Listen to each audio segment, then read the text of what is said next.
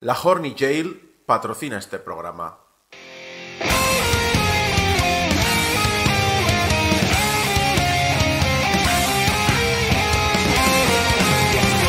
Eh, ¿qué es esto? A- Ah, Alex? eh, Isaac, Isaac, es, que, es que pensaba que estabas con COVID aún y iba a hacer especial. ¿Qué? ¿Que dos horas, Yo- dos horas sí. de, de Detective Conan? Sí. Eh, Conan Over.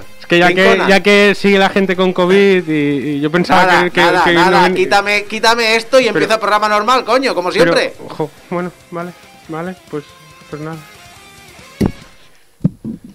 Pues voy. 3, 2, 1. Game over.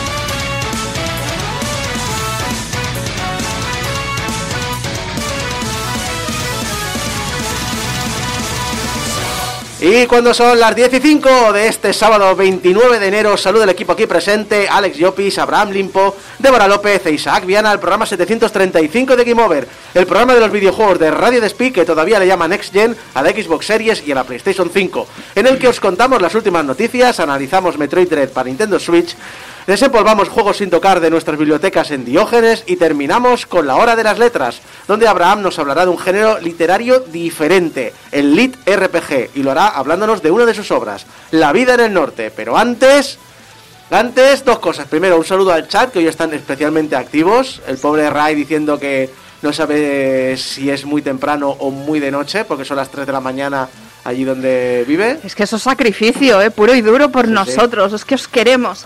Y otro saludo muy grande para Geco, porque dos personas salimos del COVID, que hemos sido Mari y yo, y otra entra que es Geco. El otro día estuvimos haciendo la broma de que estábamos el grupo eh, sin COVID en ese momento y luego nos turnaríamos al grupo COVID. Estoy temblando. La verdad es que ha sido un enero ter- terrorífico porque Sí. muchísima gente que no habíamos caído en dos años hemos caído eh, y no te estoy diciendo que yo sea la persona más sociable del mundo. Yo estoy Eh, esquivando balazos. sí, o sea, yo aún no sé cómo tú te contagiaste y yo no, Sí, pero, pero mira, aquí sigo. Sí, sí, entonces ah, un abrazo muy fuerte a todos los que, bueno, que hayáis tenido que pasar por esto y espero que todo vaya bien. Y como hemos tenido bastante malas noticias estas semanas y demás, ¿por qué no comenzamos con cosas menos serias, un poquito más garachocha? Venga, va, vamos. más de la coñita. Por ejemplo, uno de los creadores originales de la Xbox, Samus Blackie, eh, comentó una anécdota de que podía haber acabado en tragedia, la verdad. Y esto es buena noticia. es una anécdota graciosa, pero podía haber acabado en tragedia. Sí, bueno, pero, pero no acabó en tragedia. por Vale. eso es buena noticia. Eh, básicamente, allá en 2001, cuando se hablaba de jugar a videojuegos, eh, y él quería pues demostrar que jugar a videojuegos es más popular de lo que parecía, porque nos parecerá muy normal jugar a videojuegos, pero recuerdo que en los 90... En los 90 mejoró un poco la imagen con la Play, Sí. Pero para adolescentes obviamente, pero ya Sí. cuando eras chaval, no de, o sea, cuando tenías más de 20 no decías que jugabas a videojuegos. Es una cosa muy de friki. Por eso existe Game Over. Y aquí estamos. Y eh, claro, para demostrar Samus, para que decir, oye, que esto es más común de lo que parece, le dijo a los periodistas, jugar a videojuegos es como masturbarse. Todo el mundo lo hace, pero nadie quiere hablar sobre ello. Que seguramente debe pensar que era una frase muy graciosa. Sí, a ver, yo supongo que está, o sea, no se tiene que sacar la frase así de contexto, porque esto era hablando con periodistas y entiendo que esto venía a raíz de cierta conversación que tenían en ese momento. A ver. O sea, ¿qué contexto le puedes dar a esta frase? Pues Que- no, que justifique Pues que el señor estaba muy relajado, seguramente esta frase la había soltado con sus amigos Claro, antes. estaba hablando con la prensa. A ver, estamos hablando. Sí, no, lo, lo más Hay- probable es que él pensaba que era off record Sí, sí, o alguna no, no. cosa así y lo usaron, pero... hay, hay que ponerse en situación. Sí. Estás hablando con prensa generalista.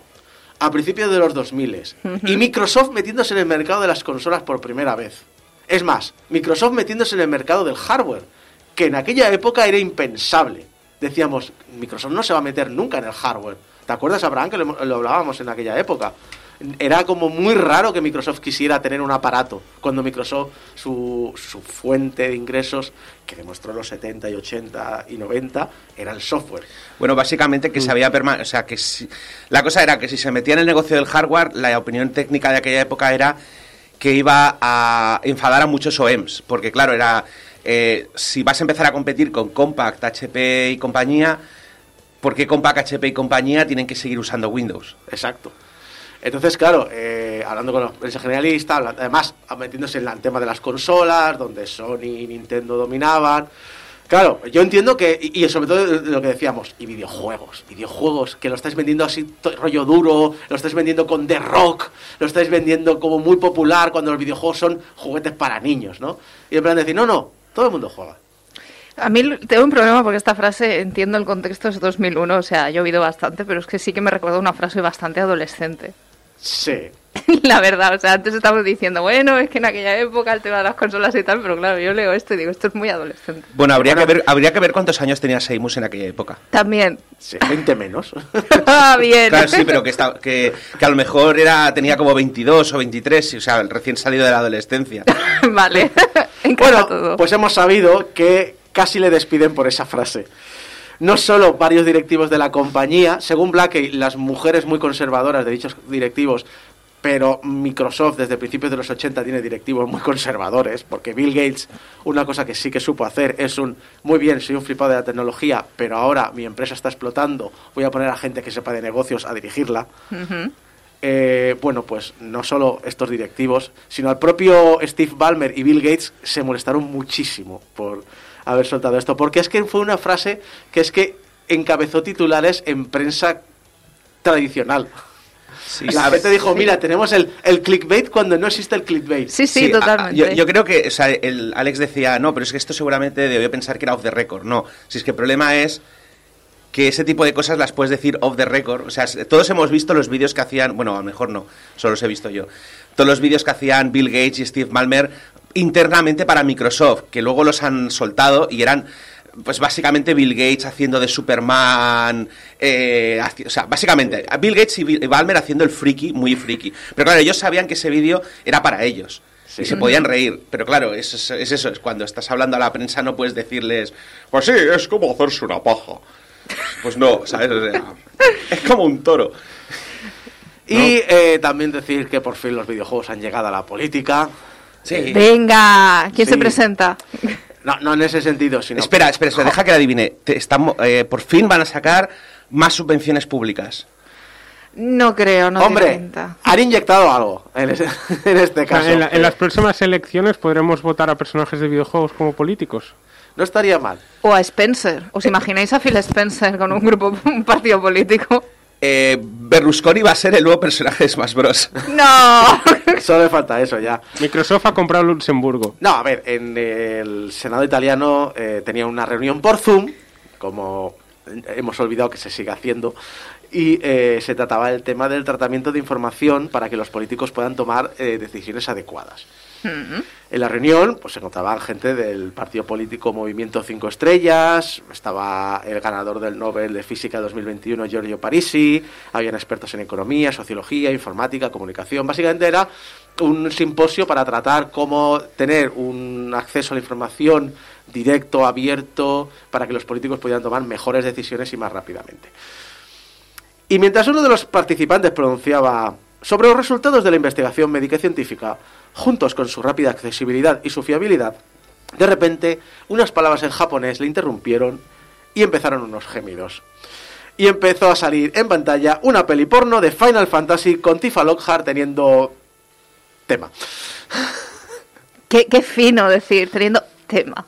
Teniendo, bueno, follando, ¿qué quieres que te diga? Más 18 y saco. Hacía tiempo que no oíamos un zumbombing, ¿eh?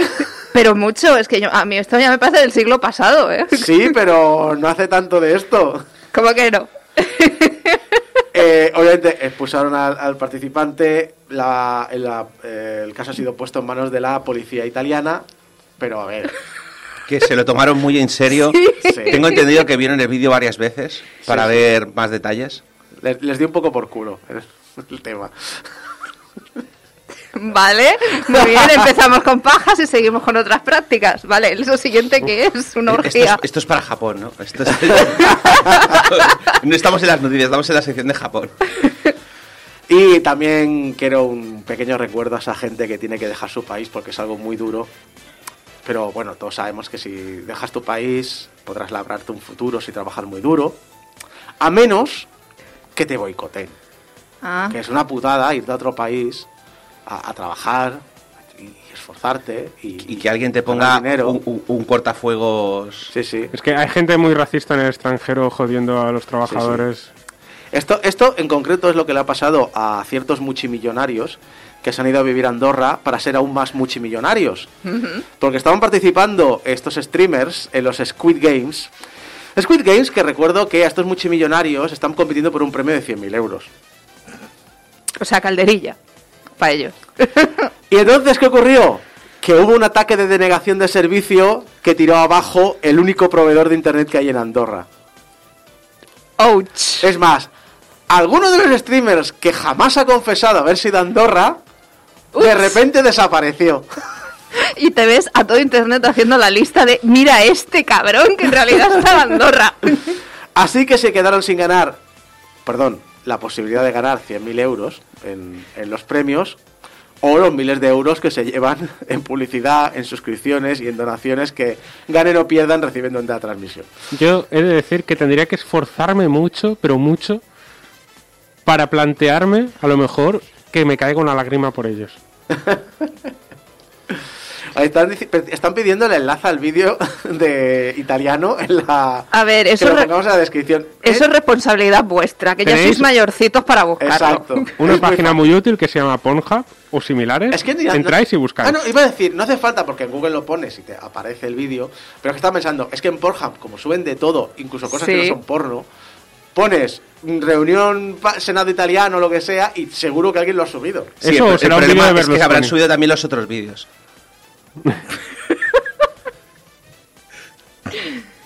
Yo no puedo. Ya sabéis lo que es. Pero bueno, Andorra. Pobrecitos, qué injusticia. Mira, ¿Podéis, podéis, podéis, podéis Mira. oír en mi tono de voz? La penita. o sea, Mira. que, que el otro, Mira. perdón, Sí, sí, no, adelante, No, Alex, no. Alex, Alex, pasa. que el otro día estuve viendo, eh, o sea, se ha popularizado ahora un corte del Rubius hablando con el Jordi Wild ese y diciendo que él no se informa en los medios tradicionales ahora porque, claro, ahora todo es clickbait, todo es poco fiable, no sé qué, que él prefiere escuchar podcasts como el de Jordi Wild, el de Joe Rogan y es como, Vuelve. mira, mira, o sea, ¿A Joe Rogan? ¿Este no era de la ultraderecha Sí. mexicana? eso del- es lo que que- escucha el que- Rubius para informarse, Del que es una broma hasta para los de derechas americano. básicamente. Pero Sí, alguien se Así estamos como país. Y que además Spotify pagó 100 millones por tenerlo en exclusiva. Y lo que ha conseguido es, de momento, perder 2 millones de suscriptores. Hasta el punto de que, o sea, sus acciones han caído en picado porque Neil Young les dijo, o quitáis a Joe Rogan o me voy. Spotify dijo, no hay huevos. Neil Young dijo, a que sí, y ha quitado todo el catálogo. Eh, otros músicos se han unido y ahora Spotify tiene problemas para, cons- para que no puede, no puede procesar suficientes bajas a tiempo.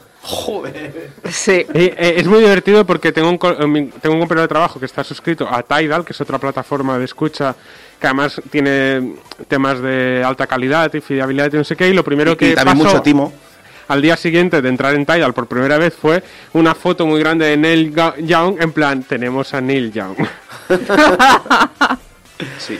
En fin, vamos a temas. Hemos empezado con cosas graciosas, vamos con temas no tan graciosos.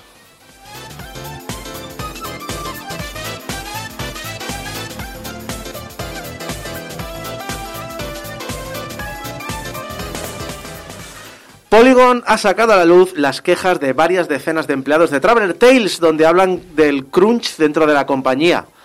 Dicen que no solo existe, sino que es obligado y parte de su trabajo. Aunque presuntamente las horas estas son voluntarias y pagadas, desde hace años no solo son obligadas, sino que existe un velado chantaje de que te conviene hacerlas con empleados que son gritados de que vuelvan a su puesto si intentan salir a la hora, o responsables siguiendo empleados fuera del estudio y preguntándoles por qué se van y cuán leales son al trabajo. Según lo sabido, no solo el crunch forma parte de los proyectos de forma predeterminada. Algunos proyectos su horario es puramente en crunch. Los peores momentos, según los empleados, es que en épocas de crunch son habituales eh, jornadas de 80 a 100 horas semanales, 6 días por semana. El equipo de, calidad, el equipo de QA, es tratado de forma inferior. Incluso no solo había crunch y bullying, sino que también tenían prohibido acceder a otras plantas sin supervisión. Esto ocurre desde que se filtró una foto de un mando de la Wii U. Eh, por lo que cualquier visita a recursos humanos, así de forma discreta, pues como que muy discreta no puede ser. En sentido contrario, también era problemático. Los programadores tenían problemas para contactar a testers concretos para pedir más información de algún bug en particular. Aunque la diferencia de, en, este- en otro aspecto de, de esto que ha ocurrido, aunque la diferencia de pagos entre género, es decir, es- Lo que llamamos la brecha salarial. la brecha salarial es habitual en la industria, Traveler Tales también presenta la mayor grieta entre ambos sex- sexos de toda la industria británica. Y también, eso sí, en la parte positiva se ha hablado de que en diferentes momentos se ha intentado cambiar pues este ritmo eh, loco de trabajo, mejorar el ambiente laboral, pero que por diferentes motivos no parecen terminar nunca de funcionar del todo. En varias ocasiones han intentado mejorar las condiciones contractuales, han intentado o han, o han dicho, han cambiado directivas. Los empleados actuales comentan que en los últimos meses la empresa ha comenzado a fijarse más en los tiempos extra, en el crunch, de las horas extras de trabajo, incluso limitarlos. Pero el problema es que ya han pasado varias, por varias de estas y al final nunca termina de arreglarse el problema. Veremos, veremos qué depara el futuro, porque son muchos años de un sistema agotador. Son eh, desde el 2010 dicen que ha sido lo peor, pero ya de antes era así. Y no es fácil cambiar esto, obviamente, de un día para otro. Si es que hay intención de cambiarlo, claro. Claro, es que yo he hablado con personas que se dedican al estudio del crunch dentro de lo que es la industria del videojuego y me decían, claro, es que esto hace unos años el crunch era para épocas críticas. Por ejemplo, el juego está a punto de salir, tenemos que hacer ya lo último, vamos un poco apurados de tiempo, pues durante unas semanas hacemos crunch. No debería de ser así, pero pasaba. Ah, y Pero, pero eso, incluso te diría, puede ser entendible. Eso es como cuando estás en el trabajo Claro. y te viene el Black Friday y dices, Exactamente. El problema, "Mm, claro". el problema está en que el crunch ahora ya es una práctica común y estamos hablando de que muchos desarrollos, desde el principio hasta el final, están hechos en base al crunch. Entonces ahí tenemos un problema muy grande. Y según esta noticia, si encima lo han intentado varias veces, yo creo que es que hay un problema interno bastante grande de organización y gestión de los proyectos que se están llevando a cabo. Es que el, el hecho de decir, en este proyecto está incluido el crunch, quiere decir que me estás intentando hacer en un año lo que se tarda año y medio. O Sí. incluso peor. O incluso peor, cuando hay proyectos que han dicho que eran solo crunch. Es decir, me estás diciendo que en mi horario laboral trabajo en un proyecto y en mis horas extras trabajo en otro. O que no tienes correctamente escalado tu equipo. Exacto.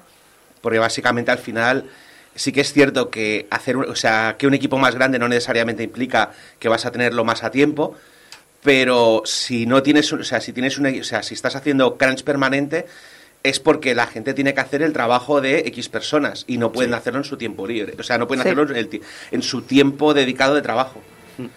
O sea que Bueno, es, eh, es la, la lacra de la industria. Es la lacra. Es una lacra muy jodida, porque a nivel psicológico te destruye. El problema es que ya empezamos a ver esto como una lacra menor dentro de otras lacras que hemos hablado en los últimos meses. Claro, es que con todo lo que ha salido, que en parte aquí también hemos has tocado otros temas como la brecha salarial y demás, es que estamos hablando de que hay auténticos horrores en la industria y hay muchos que no se, se desconocen, bueno, por no decir que la mayoría se desconocen. Sí. Entonces estamos ante una problemática bastante grande. Facundo dice cosas que pasan cuando no hay buenos sindicatos. Mira, lo, Ahí, ahí. lo han intentado Raven, de hecho Mm. lo han aprobado Sí. y lo primero que ha hecho Activision Blizzard es vamos a reorganizar todos los equipos.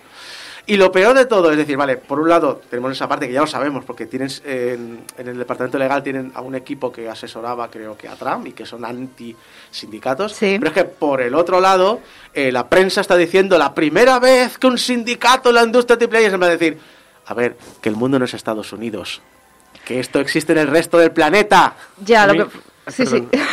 A mí lo que me, me hace muchas gracias la frase de Blizzard de, bueno, tendrán que votar todos los, emplea todos los empleados de Raven, no solo los que se han metido en el sindicato.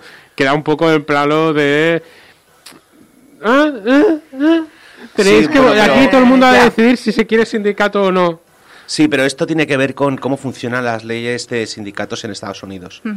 La cosa es que si se establece un sindicato individualmente, es decir, imagínate que ahora en Game Over, eh, como estamos cansados de que Isako nos explote, eh, los pinchas deciden montar un sindicato. Pero claro, solo sois dos, no, sois, no representáis la totalidad de la empresa. Entonces, la cosa es que vosotros podéis hacerlo, pero Isako es libre de decir, "Mm, pues no reconozco vuestro sindicato como algo válido, así que voy a seguir negociándolos individualmente. En cambio, si lo votamos todos, aunque no participemos todos en el sindicato, vosotros ya tenéis la posibilidad de negociar colectivamente. Entonces, la cosa es que en Raven los de QA se han organizado con un sindicato, pero la empresa no lo ha reconocido como tal.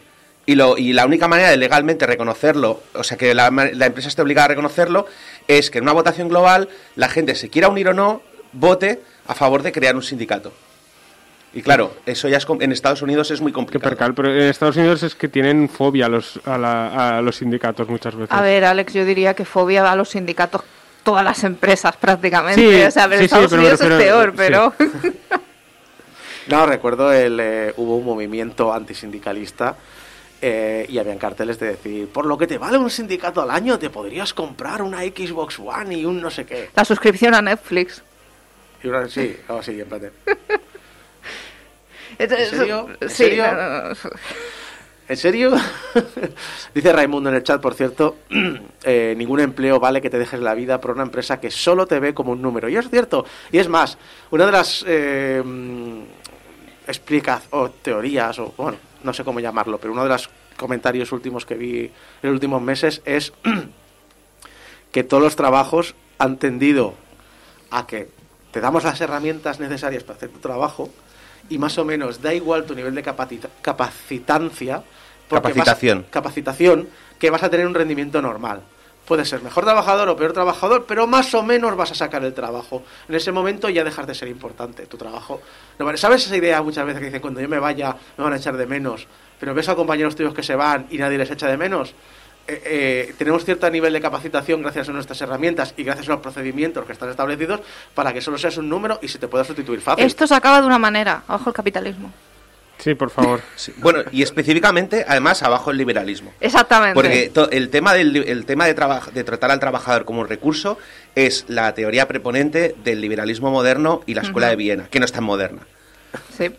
Bueno, la- si empezamos a tirar del hilo y empezamos a ver que todas las cosas que pensamos que son modernas realmente son como muy antiguas, Claro, pero es que la cosa es que hablamos del liberalismo como si fuese algo moderno, pero estamos hablando de una teoría que se hizo en los años 60 y se empezó a implementar a nivel global en los 80 con la llegada al poder de Reagan y Thatcher.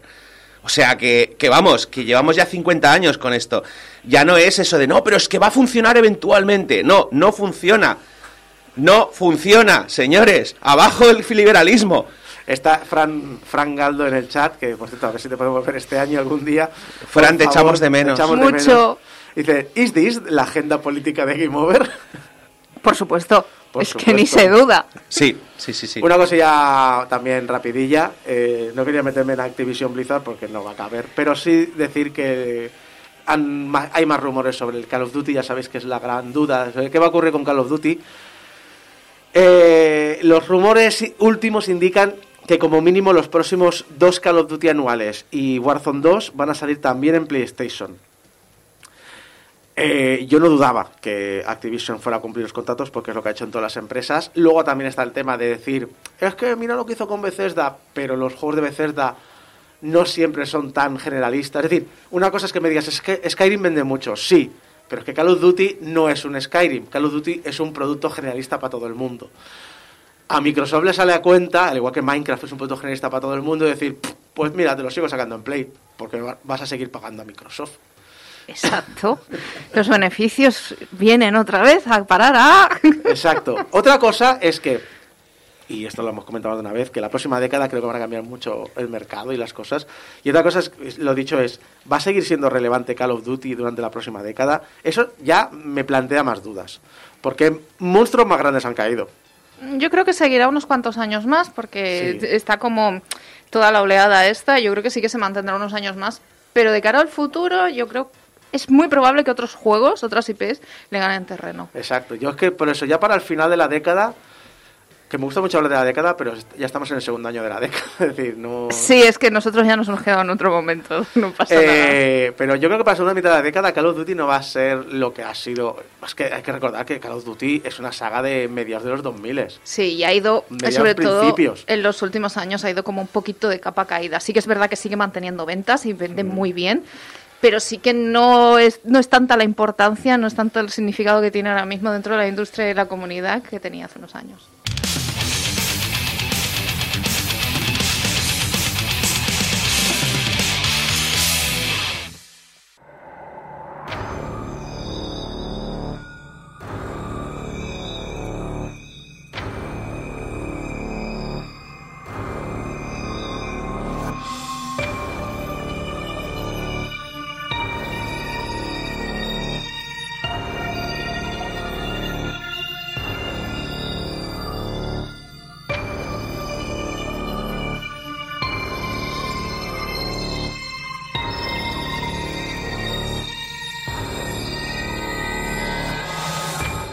Por fin llega la quinta entrega de Metroid.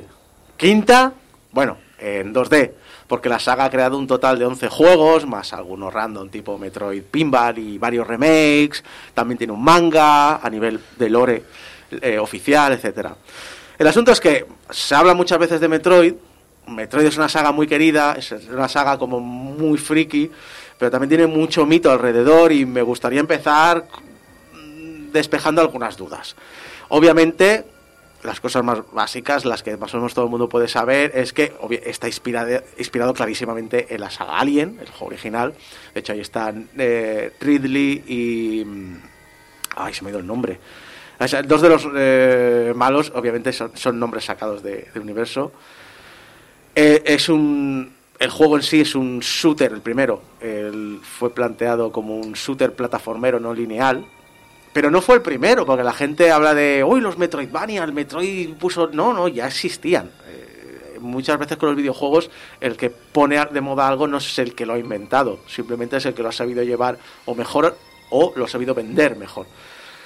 Eh, además, tenía una cosa diferente, es que al contrario que los juegos de la época, recordamos mediados de los 80, aquí intentaron hacer una música intranquila, una música orgánica. De hecho, estáis oyendo la canción del título y realmente te está poniendo en situación de que no, no, hay algo raro, hay algo que no está bien. Sí, algo va a pasar. Estoy ahí con los pelillos de punta ahora mismo. Exacto. Y luego el tema de, uy, es que Samus, la- una mujer. A ver, que esto fue un- una decisión de última hora. Estaban en la fase final de desarrollo, estaban mirando recompensas para los jugadores que se lo pasen mejor, es decir, más rápido, más completo, etcétera, etcétera. Y, alguien dijo, oye, mola- ¿no molaría que al final resultase que la persona dentro del traje fuera una mujer? Me, me, me, me mola también mucho esto de vamos a poner una sorpresa final y la sorpresa final es que es una tía. Sí, pero porque el asunto es que no se piensa que sea un tío, es que era como un robot, era como un... De hecho, también, o sea, el- al igual que hay mucho mito sobre, uy, no, porque han puesto una mujer, un icono feminista y tal, también hay mucho mito en el sentido de, no, porque eran personajes hombres y tal. No, eran el coche, el robot, el personaje, el soldado. Eh, no se le daba importancia al bicho, siempre, pero sí que tendíamos, sociedad hombris- eh, eh, de, de hombres, pues a dar por hecho que es un hombre. O poner un hombre por defecto. Sí. Pero, eh, lo he dicho, ha salido muy random y de hecho el, mi- el problema que tiene es que se ha sexualizado de vez en cuando su imagen. De hecho, la gran recompensa de, de Samus es que cada vez la saca con menos ropa, Sí. cuando más rápido va. No tiene ningún sentido. Pero bueno. Y el Metroid original fue el más vendido. El primero de todos fue el que más se vendió de toda la saga hasta que llegó Metroid Prime. Y es más popular en Estados Unidos que en Japón. Las ventas no están tan, tan separadas, pero es un juego más occidental que no, japo- que no japonés. Super Metroid juegazo, que todo el mundo nos gusta, eh, pues fue el peor vendido hasta el momento. Cosas que he leído, pues que eh, la ambientación pues no, no casaba en aquella época, en la época de Donkey Kong Country, de Super Mario World 2, o que los que querían alguien, algo más oscuro y adulto pues iban a los RPGs, que era un juego fácil y que ya salió para el final de la vida de la Super Nintendo, pero bueno, eso tampoco es excusa porque Donkey Kong Country vendió más de 9 millones de copias. Y esto causó un parón hasta que salió el Metroid Prime en 3D y el Fusion, en- que fue 2D en 2002. Y tras Metroid Fusion, su productor, eh, Sakamoto, diseñador de personajes del primer Metroid, intenta hacer este Dread, pero no consigue hacer nada que le satisfaga hasta que llega Mercury Steam. ¿Por qué la explicación? Lo dicho, porque Metroid en el fondo es una saga nicho. El juego que más ha vendido, según las cifras públicas conocidas, no llega a los 3 millones, que es Metroid Prime. Eh, es una saga que interesa más en Occidente que en Japón. Solo el primero ha llegado a vender un millón de copias en Japón.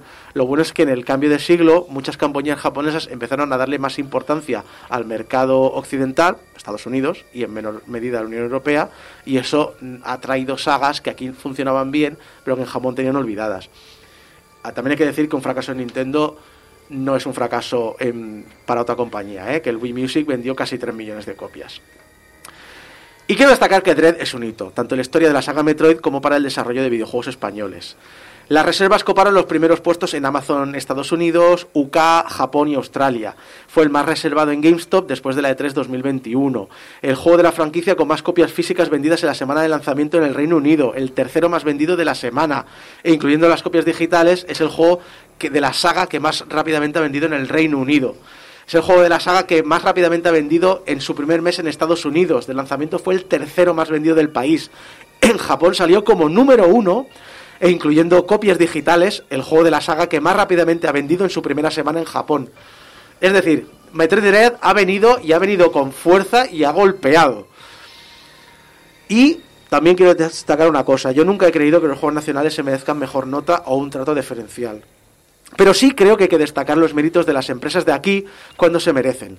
Hemos tenido muchos logros en la pequeña y ecléctica industria española del videojuego, más de los que recordamos, y Metroid Dread es uno de los más grandes y de los que más orgullosos estar. Pero el juego, ¿qué tal?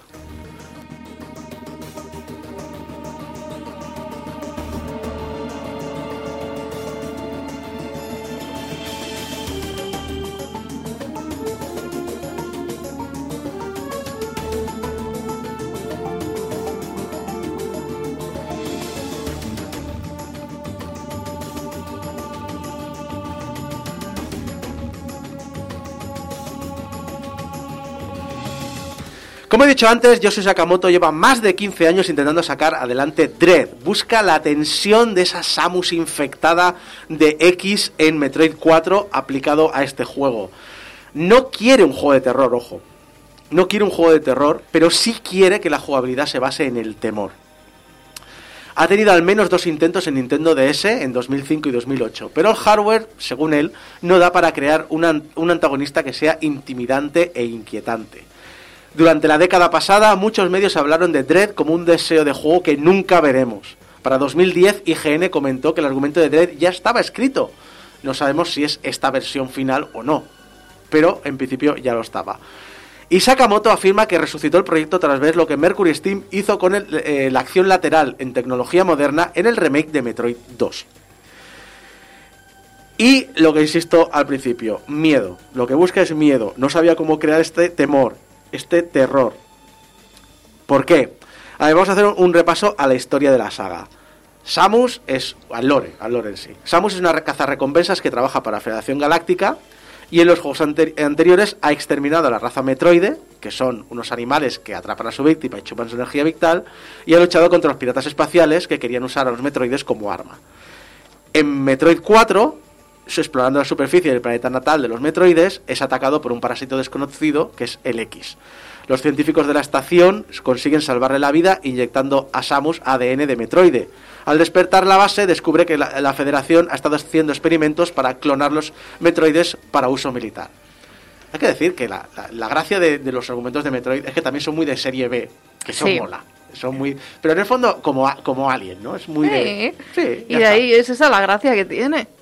Los parásitos X son indígenas del planeta de los metroides. Los metroides son su depredador natural, ya que Samus ha hecho un genocidio, básicamente ha exterminado a toda la raza metroide. Un genocidio casual. casualmente, casualmente que ha cobrado por ello. Pues eso, eh, estos se han multiplicado. Los parásitos lo que hacen es infectar y acabar con el anfitrión y toman su forma para suplantarlo. Y al final de Fusion estrellamos la base militar contra el planeta para acabar con todos los parásitos X. Solución radical, ya Sí. está. Es- Con Samus, o sea, al igual que con Tomb Raider, cualquier sitio histórico desaparece, eh, con Samus cualquier raza desaparece. Y aquí llega Andread. La Federación ha recibido un vídeo desconocido, anónimo, eh, de un planeta llamado ZDR y en él se puede ver claramente un parásito X. Algo que no debería ser posible porque todos deberían estar exterminados. Envían unos robots para comprobar e investigar qué ha ocurrido, porque claro, al ser unos parásitos que pueden infectar a la víctima, no quieren correr riesgos. Pero los robots eh, dejan de emitir y pierden todo contacto. Como Samus es el único ser vivo inmune a los parásitos X, es enviada al planeta a investigar. Y allí descubrimos que estos robots, llamados EMI, han sido reprogramados y consideran a Samus un objetivo hostil. El problema de los EMI es que son robots inmunes a todo. Bueno, prácticamente a todo. Es que es también una solución radical. Mandas a robotitos que son inmunes a casi todo y ala ya se apañarán. Uy, no, nada podía salir mal. Nada, ¿quién se le iba a esperar? y aquí está el miedo. Tenemos que llegar a zonas controladas por estos EMI. Y lo he dicho, los EMI son imparables y los EMIs son indestruibles. Hay una forma de desactivarlos. Pero tenemos que hacerlo, de hecho, para poder ganar el poder que cada EMI nos trae, porque obviamente es un Metroid. Vamos a ir haciendo upgrades. Pero tener que atravesar áreas controladas por ellos o explorarlas para encontrar un trayecto nuevo siempre es muy inquietante, especialmente por lo dicho antes. Su banda sonora intenta ser orgánica, se intenta ser nerviosa, intranquila y te pone muy de los nervios. Yo, yo, yo lo siento, pero cada vez que mencionas a los Emmy, no puedo evitar pensar en los premios musicales y me estoy imaginando a Samus Aran intentando atravesar el territorio controlado por Cristina Aguilera para recibir, para conseguir arrebatarle el premio. No se quedaría más miedo, ¿eh? Sí. Lo dicho es que cada vez que entras en estas zonas no, no quieres entrar. Estás en la- delante de la puerta en plan de no quiero entrar porque además si un EMI te localiza, todas las salidas se cierran. Eh, Bien. tienes que conseguir que te pierda de vista para que se vuelvan a abrir. Es da muy mal rollo. Siempre entras, mm, miras posibles salidas de la zona, pero claro, sin el mapa sin abrir, no tienes del todo claro cómo va a ser el camino e intentas hacer el camino más rápidamente posible. Y te da un gran subidón cada vez que consigues liberar una de estas áreas. En el momento que por fin consigues desactivar uno de estos EMI y tener la área libre, es un- vamos, es un relajo bestial. Lo dicho, es que es lo que he intentado hacer. No quiere que sea un juego de miedo. Quiere que te enfrentes al temor. Pero el temor tiene que ser formar parte de esta jugabilidad. Es que yo más que de terror diría que es angustiante. Sí. Porque es supervivencia a fin de cuentas. de o sea, hecho, es eso. mm, Santiago en el chat dice Mr. X. Sí. Básicamente es esa la idea. Lo bueno es que aquí están como en las zonas semi y luego está el resto del planeta. Y entonces, quieras que no, sabe jugar, sabe equilibrar estos momentos de tensión con momentos de exploración más tranquilos. Es que por lo que cuentas, si no supiese equilibrarlo, sería realmente una pesadilla para la persona que juega. Lo he dicho antes, Samus comienza con una versión limitada de sus poderes y tiene que hacerse más poderosa a medida que avanzamos.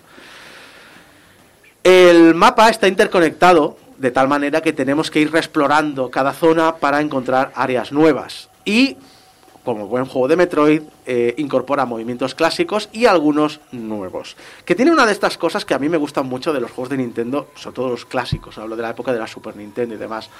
Hay combinaciones que no te explican que la, no son imprescindibles para pasártela, pero obviamente ayudan mucho. Y son de esas cosas que vas descubriendo tú solo, de manera natural, de manera orgánica, a medida que vas jugando. Y esto también puede romper el juego, pero eso es algo que han permitido los programadores. De hecho, está tan permitido que muchos jefes tienen formas, entre comillas, secretas de ser terminados que no te han explicado. Algunas de ellas con poderes que teóricamente no deberías tener al llegar a ese jefe, pero están pensados. porque han sabido ah, trabajar mucho con el tema speedrunning, que saben perfectamente que eso ayuda mucho a, vender. La diferencia del juego respecto a los anteriores son las zonas controladas por estos robots EMI. Abres el mapa, ya te digo, abres el mapa e inmediatamente ya empiezas a memorizar zonas de huida. Tienes una tensión absoluta porque te detectan de lejos y exploran siempre donde has estado. Siempre que llegas a una zona nueva, siempre que abres una zona EMI nueva, no tienes acceso directo a, lo que te permite luego liberarla, así que sabes que no puedes sobrevivir a un encuentro. En el mejor de los casos puedes llegar a escapar de él, si tienes suerte y reflejos, pero es complicado. Eso sí, unas liberadas es un placer explorarlas hasta el 100% e intentar sacar todos sus secretos. Y aunque son entre comillas repetitivas y la idea es siempre hacer lo mismo, es decir, ir abriéndola hasta que encuentras aquello que te permite liberarla, en el fondo el cómo acabar con cada EMI es un mini, mini, mini, mini, muy mini puzzle, que es muy sencillo, pero quieras que no, le da cierta tensión. Mi mayor crítica con los mapas en general de este juego. Sí, cada mapa en general, cada área, son temáticas en sus fondos, pero yo no consigo distinguirlos tantos. De hecho, me da la sensación que en vez de unirlos por transportadores, trenes, ascensores y demás, que son clásicos de la saga, podrían haberlo hecho mucho más directo. Y eh, en todos los Metroids estos mapas se- normalmente se separan en, áreas, ¿no? En tensión. Pero es que a mí, ya digo, estos fondos se me amalgaman, se me mezclan en la cabeza. Entonces no me da la sensación de ser zonas tan distinguidas entre ellas.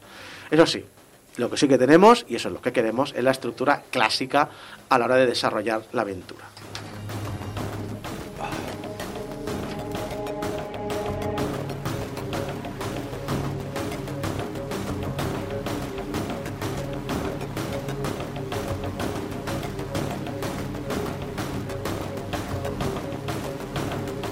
Hay que destacar una cosa de los gráficos.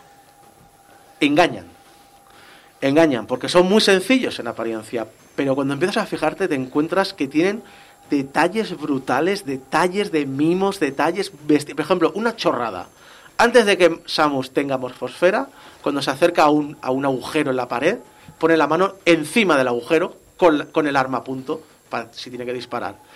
Cuando Samus tiene la capacidad de morfosfera, pone la mano en la parte inferior del agujero para rápidamente poder incorporarse dentro del agujero en forma de bola. Sí, y es curioso que lo comentes porque me acuerdo que cuando salió el primer teaser, bueno, el primer trailer, la primera información de este juego en Nintendo Direct, la gente precisamente lo que más quejó fueron los gráficos, el apartado gráfico, que fue como, esto es una mierda. Y yo pensé, si te fijas, esto no es una mierda, mira todos los detalles que hay, mira el mimo y el cariño. Por lo Sí, cual, sí. pues mira, gamers, parad. Lo- los fondos, de hecho hay un boundary brick dedicado a Metroid Dread, son 3D, realmente. Tú puedes, el, si rompes en la cámara del juego, puedes girarlos y ver que tienen un fondo y entonces tienen vida propia. Tienen animales, tienen fauna, tiene... Te da sensación realmente de que haya habido eh, salas, haya habido vida. Es interesante. Los insectos neutrales que hay por el escenario, que reaccionan si tú atraviesas la zona, o no, si estás eh, camuflada. ¿Cómo sitúa los pies en los interruptores? En el fondo que te pongas como te pongas el interruptor, hace una animación diferente para poder centrarse en el punto central del interruptor. ¿Cómo posa el cuerpo? Cada vez que giras, la, eh, giras para disparar en cualquier dirección, la pose del cuerpo es natural, y, pero pone poses para decir, es que, es que parece que siempre te olvida que, po- que posar esta pose, pero no lo hace. Es una reacción natural para no perder el equilibrio a la hora de disparar. Es fantástico, es, es un- una cantidad de detalles de esos que engañan. Tú empiezas a ver el juego y no te das cuenta de todo el trabajo que hay detrás a nivel de animación. Aunque sean escenas de vídeo, también le gusta jugar con la profundidad. Hay veces que va hacia el fondo, pero son, lo he dicho, escenas de vídeo, para demostrar que sí, que ha habido allí un- un mundo entero. Y eh, también hay que decir que transpira mucho conocimiento y amor a la saga, los menús, las situaciones jugables, estas formas alternativas de matar jefes, cómo explotar el juego para saltarte áreas, etcétera. La música también sigue este legado, es orgánica, es enervante, es inquietante, pero también en ocasiones intrigante, aventurera, te da cierta recompensa auditiva. Su motivo principal es, ambienta- es ambientar normalmente y lo hace muy bien. Los sonidos acompañan perfectamente y tiene voces, principalmente la inteligencia artificial de la nave, en un perfecto español en nuestra versión. Del resto de diálogos no voy a decir nada más, por spoilers y porque me parece interesante. Y si antes hablaba del éxito de ventas, también ha sido un éxito de recepción por los fans. La comunidad speedrunner se ha volcado desde el minuto uno en este juego y está en el top 10 de speedrun.com en el momento de escribir este análisis. La comunidad y si vais a YouTube, se está dedicando a compartir maneras de hacer más rápido cada sección, cómo recortar segundos y más segundos y nuevas técnicas y nuevos atajos y nuevos caminos y nuevas discusiones. Y me parece que se está creando una comunidad maravillosa y magnífica alrededor de Metroid Dread.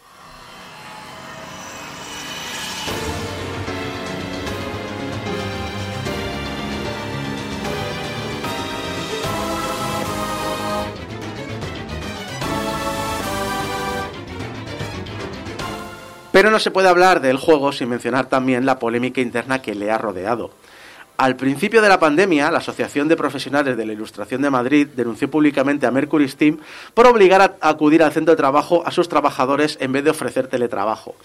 Mercury Steam replicó públicamente que en sus centros cumplen las recomendaciones de las autoridades y que sus trabajadores no están expuestos a un peligro grave de contagio. Tras el lanzamiento, un ex artista 3D del juego felicitó al equipo por el excelente lanzamiento, pero lamentó que su nombre no aparezca en los créditos. Mercury Steam comentó que solo aquellos que hayan estado el 25% de desarrollo o más, o algunas personas excepcionales, aparecen listadas. La única referencia que tenemos, porque la inclusión o no de los nombres en los créditos es un poquito personal de cada empresa, la única referencia que tenemos es la Asociación Internacional de Desarrolladores de Videojuegos, la IGDA, que lista en su guía sobre acreditación que toda persona trabajador o contratista que haya trabajado al menos el 5% o 30 días del total de días trabajados del proyecto deba aparecer en los créditos. La cuestión es si Mercury Steam pertenece o no a la IGDA, porque he intentado encontrar información al respecto, no la he encontrado. Todo esto motivó a Marta Trivi a escribir un artículo para Anaid Games donde relataba estos y más problemas dentro del estudio, hablando con varios ex trabajadores de la compañía. En este artículo se hablaba de mala gestión del proyecto, que provoca trabajo innecesario para muchos empleados y que la empresa se encarga de castigar mediante el ninguneo dándole el mismo trabajo que a otros con menor salario o despidos a aquellos trabajadores que no entran en la rueda. También menciona que Recursos Humanos no hace nada por mediar conflictos entre trabajadores y la directiva, que existen docenas de trabajadores sin acreditar y que esta acreditación se utiliza como forma de castigo por parte de la directiva y que muchos trabajadores y desempleados no quieren hablar en público por miedo a represalias laborales. He intentado buscar alguna respuesta al artículo por parte de Mercury Steam porque recuerdo que en su momento se habló del tema, pero yo no he encontrado ninguna respuesta oficial en ningún lugar.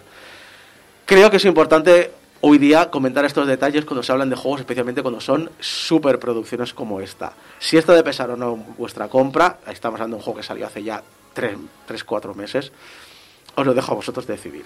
Pero es un tema que, en mi opinión, siempre debería mencionarse.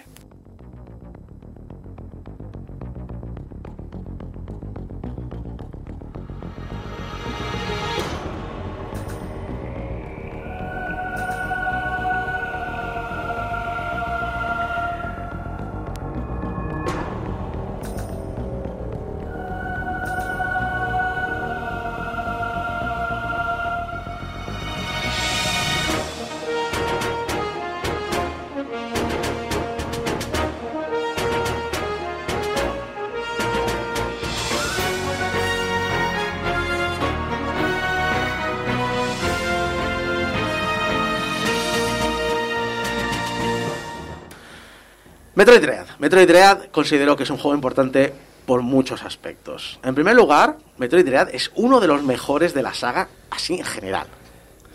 Y además ha demostrado tener un amor, un conocimiento y un respeto enorme por la franquicia, su legado y su historia. Tiene también un amor, un conocimiento y un respeto enorme al fan de la franquicia y cómo ha sabido recompensar también aunque es un tema que muchos independientes hacen, que es una manera de hacer promoción y de darte el tema de promocionar, pero con el tema de speedrunning, porque Metroid es uno de los juegos que más ha empujado la, el movimiento speedrun, eh, pues ese amor y ese respeto que han tenido por ellos también se transpira.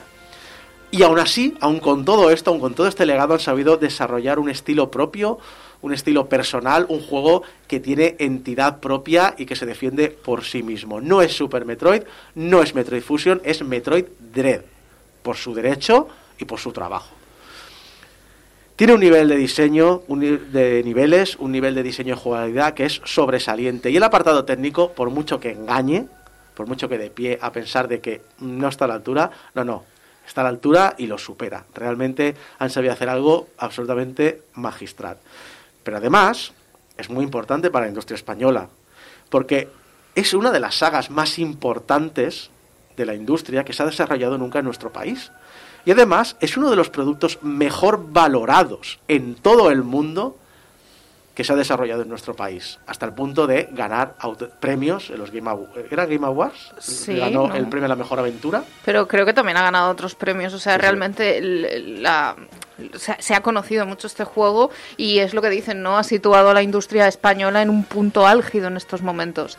Aunque yo considero que la industria española lleva ya muchos años dando un talento increíble, solo que más allá de nuestras fronteras a veces cuesta un poquito más. Sí, porque no sé, sin ir más lejos de Game Kitchen con su Por ejemplo. Blasphemous. Y, y- y al contrario que este juego, Blasphemous no necesitó recurrir a la esclavitud capitalista. Ya empezamos con el... Pero lo cierto es eso, eh, en la industria española lleva décadas. Eso, eso de que en los 90 desaparece, los 2000 no, es- no es mentira. Ha habido mucho trabajo aquí, muy bueno, e int- reconocido internacionalmente. Pero creo que en la última década, en los últimos 10 años, se estamos llegando a cotas de eh, aquí se hace calidad y se hacen proyectos muy tochos. Así que es que en todos sus aspectos no cabe duda. Metroid Dread es un juego brillante.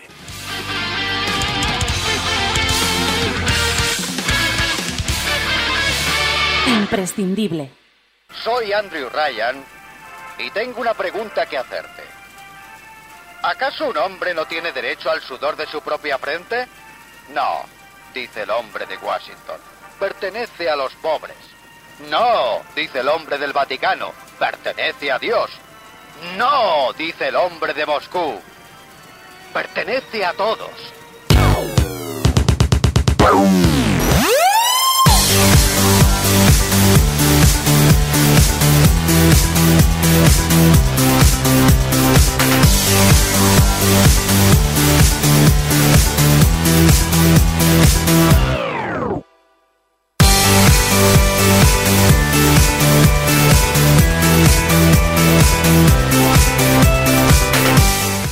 Diógenes, en el momento, ese momento en el que cogemos, bueno, nuestro Diógenes digital o, bueno, físico y sacamos alguno de esos juegos que tenemos en la biblioteca que hemos dicho, algún día le daremos, Algún día. algún día, y nunca encontramos la manera, digo, y es una manera de obligarnos a, a movernos, a, a probarlos, a hacer cosas, como A la quitar el gente- polvo. Exacto, a quitar el polvo.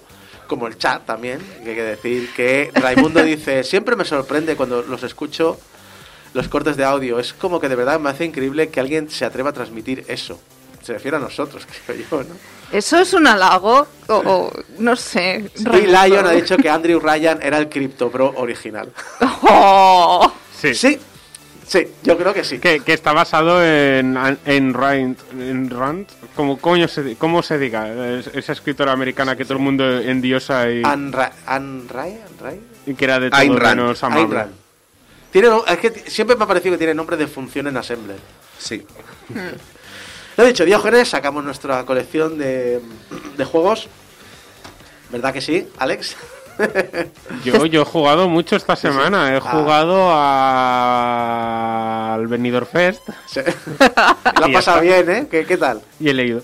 Yo me lo he pasado teta, estoy living con el festival. Sí. Esta noche es la final. A ver, a yo espero, yo espero que se clasifiquen las gallegas, las tanchun, Sí, tanchun- No, no tanchungueras. van, a ver, no van a salir. Porque Pero no son. complicado. O sea, el problema es que a nosotros nos mola mucho, el público lo, lo está viviendo muy fuerte.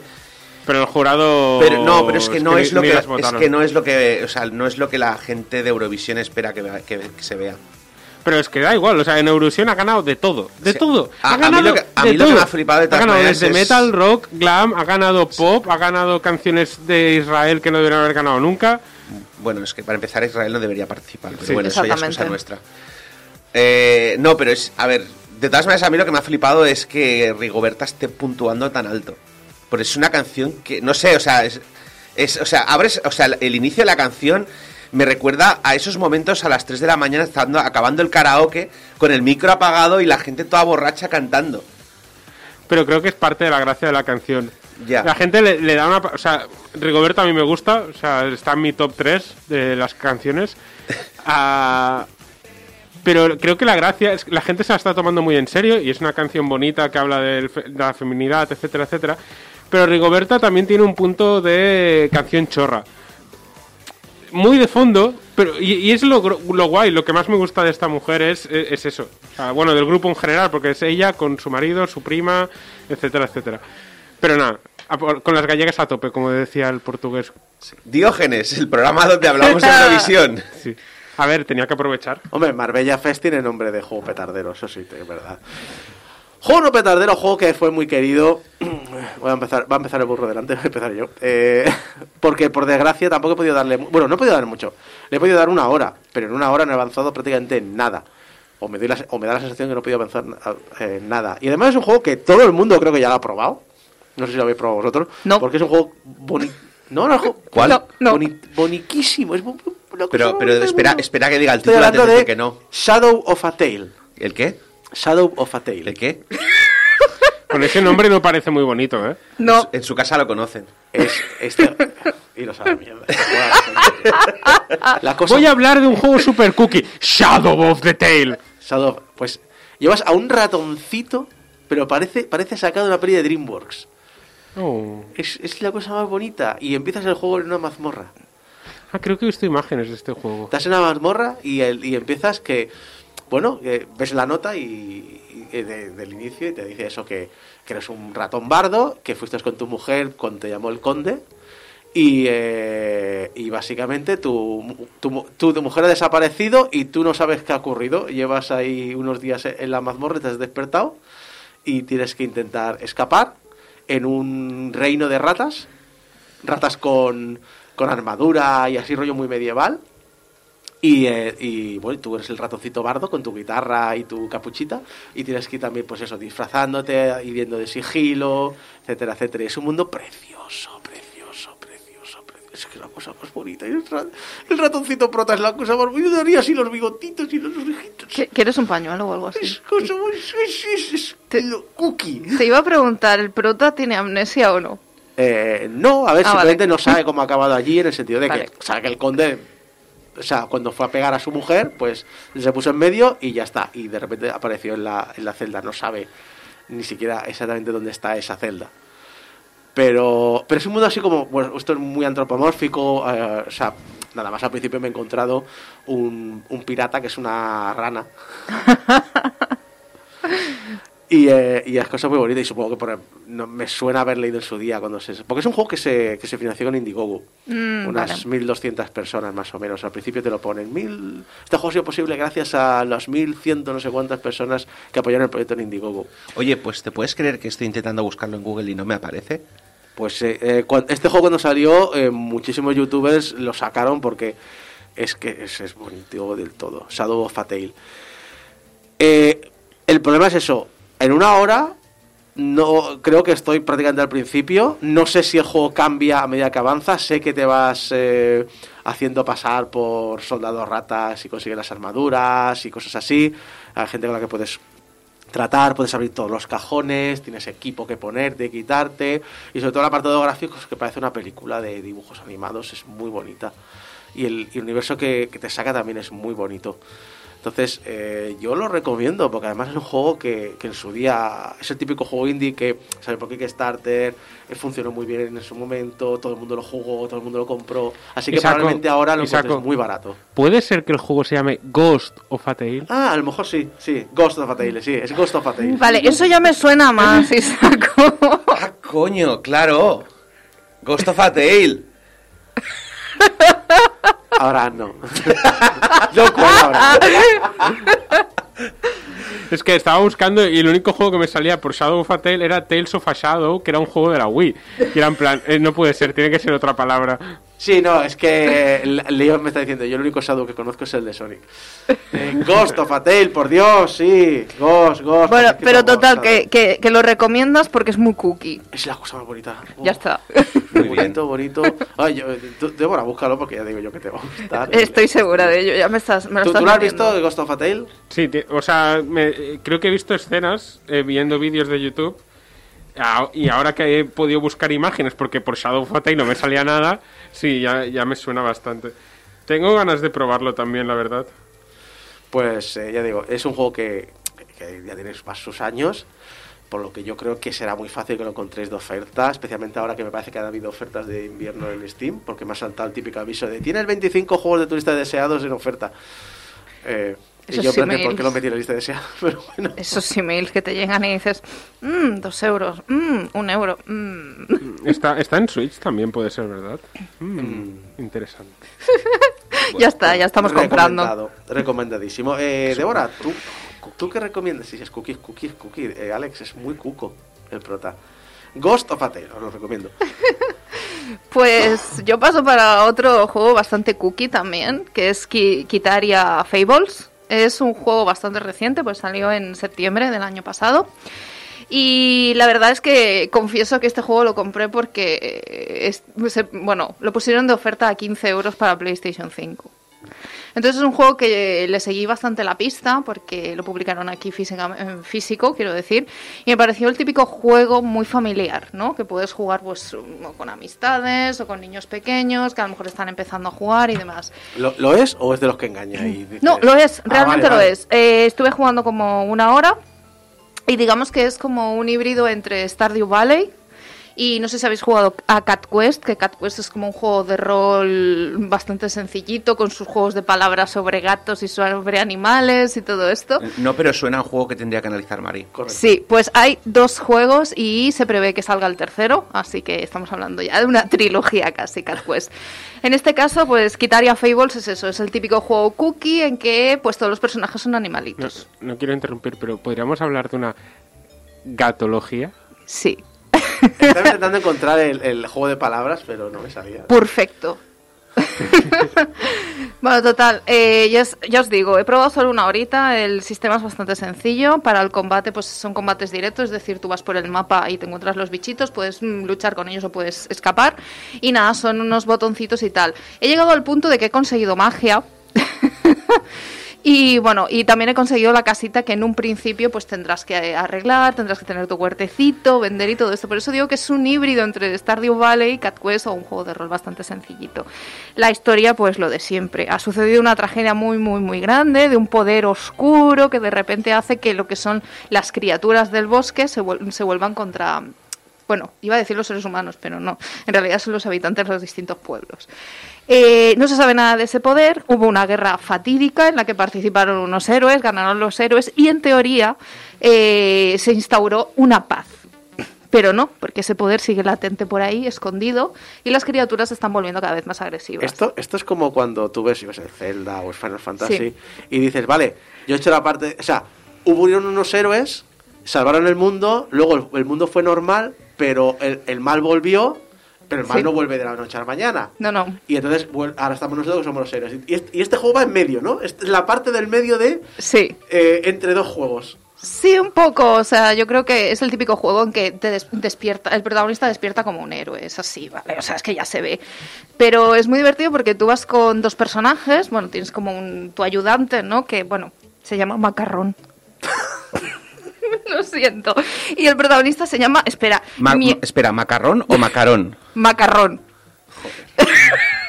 Yo ya os digo que es un juego bastante para, para eso, para, para que los niños también se puedan divertir, porque, entre otras cosas, un insulto hacia los monstruos cuando te atacan es chucherrancia. ¿Vale? Entonces, el protagonista, espera, lo voy a decir, se llama Miaurargan von Whiskers. Ah, muy bien. Entonces, Eh, este es el típico juego que ha analizado Mari. Pues no te diría que no, yo creo que es bastante interesante. Bueno, total. Tú eres un, un guardia que viene de, de lo que es la ciudad, la capital, y vas a un pueblecito para proteger a sus habitantes. Porque, claro, pues los monstruos están ahí volviendo bastante locos, ¿vale? Todo. Pero, claro, en ese pueblo tú vas porque tu abuelo era de ahí y tenía la casa ahí. Cuando llegas, te ceden la casa del abuelo y te das cuenta de que el abuelo escondía bastantes secretos. Y nada, eh, es un juego que ya os digo, que es como muy para estar con los niños. No sería el primer juego que yo pondría a un niño pequeño para jugar, porque necesitas como un poquito más de destreza, pues estamos hablando de la parte de RPG y tal, que puedes ponerte armas y armaduras y construirlas y tal. Pero, yo creo que está muy bien. con ellos, ¿no? Sí, sí, sí, puedes jugar y entonces estar ahí al lado y tal, y ya os digo, ¿eh? C- cero tacos y cero cosas así, todo como muy cookie. Bueno, pues eh, quitaría Fables. Eh, en- Sí. ¿Está solo en PlayStation 5? o- No, no, creo que también está en PlayStation 4. Yo me lo pillé en Play 5 para poder usar la Play 5. Era una excusa, ¿no? Sí, porque pasé, primero jugué a Kena y ahora ya no tenía nada más y dije, oye, pues por 15 euros pues me lo, me lo quedo, ¿no? Para también el peque que, que tengo en casa. Digo, bueno, cuando se atreva, yo creo que es un muy buen juego y por 15 euros en edición física mm, tiré hacia adelante. El, el mayor problema que, que creo que va a tener tu niño es decir, juego físico, ¿qué es esto? Buah, y hay una cosa muy tengo divertida. que levantarme del sofá, meter el disco y que termine de leer. No, no, realmente el mío se pasa todo el día de una punta a otra del piso corriendo, así que tampoco el problema será mantenerlo sentado. Pero hay una cosa también muy cookie y es que puedes cambiar el aspecto del, del gatito protagonista. Oh, Y hay distinto, hay el que es el tricolor, el que es negro y tal. O sea, yo os digo, es un juego muy cookie y un juego muy familiar. Raimundo pregunta si ha sido semana de juegos cookies. Pues necesitamos a un tercero para que nos lo confirme si lo es o no lo es. Abraham, ¿tú Bueno, qué has jugado? Pues mi juego para el Diógenes en realidad es una novedad que apareció eh, hace dos semanas en Early Access y se llama Harina of the Arena, Harina de la Arena. Y es que, y básicamente la premisa es súper compleja. Te llamas Alina y, tiene, y, te han lanza- y te han esclavizado y te han lanzado a una arena de combate donde tienes que, mm, pues básicamente morir o matar. Qué cookie. O sea, Bueno, eh, hay que decir que hay muchos juegos cookies que tienen estos conceptos. De hecho, el primer mana, el, el, que, el que en Europa se llamó Final Fantasy Mystic Quest y en Estados Unidos se llamó Final Fantasy Adventure, pero que es realmente el primer juego de la saga Shinken Densetsu, cuya secuela conocemos como Secret of Mana. El prim- el- lo primero que empiezas nada más a arrancar el juego es en medio de una arena de combate, matar o morir, eres un esclavo y tu único trabajo es entretener al, al público de un, de un estadio. Gladiator. Sí, tal el, cual. el juego... A ver, el juego tiene un estilo pixelar que podríamos definir como cookie, pero también es extremadamente gore y sangriento. O sea, por, y, además, básicamente es una arena de combate de gladiadores. Y si cuando la gente muere, muere, o sea, cuando los bichos mueren, mueren entre chorros de sangre. Y cuando. Y, la gente te tira monedas si ha sido un ataque especialmente sangriento, o haces un combo especial, o. Todo el, el sistema de combate no es en tiempo real, va por cartas. Tienes. eh, y, es bastante complejo, porque siempre te van a faltar cosas. Y vas a tener que. Y siempre vas a estar sudando para conseguir. Hay algunos oponentes que con el tiempo son más fáciles, pero como todos los buenos roguelites, al final dependes un poco de las cartas que te han tocado. Eh, y, cada, y las partidas. Una partida, una partida larga en la que, digamos, has sobrevivido bastante, dura como mucho una hora o dos. Pero en realidad, la gran mayoría de las partidas, sobre todo al principio, vas a durar media hora. Eh, una cosa que yo no, como no estoy muy metido en el tema indie y early access y demás, pero en los últimos 4 o 5 años he visto una popularidad de los juegos de cartas. Sí, porque son. Son bastante, bastante fáciles de hacer.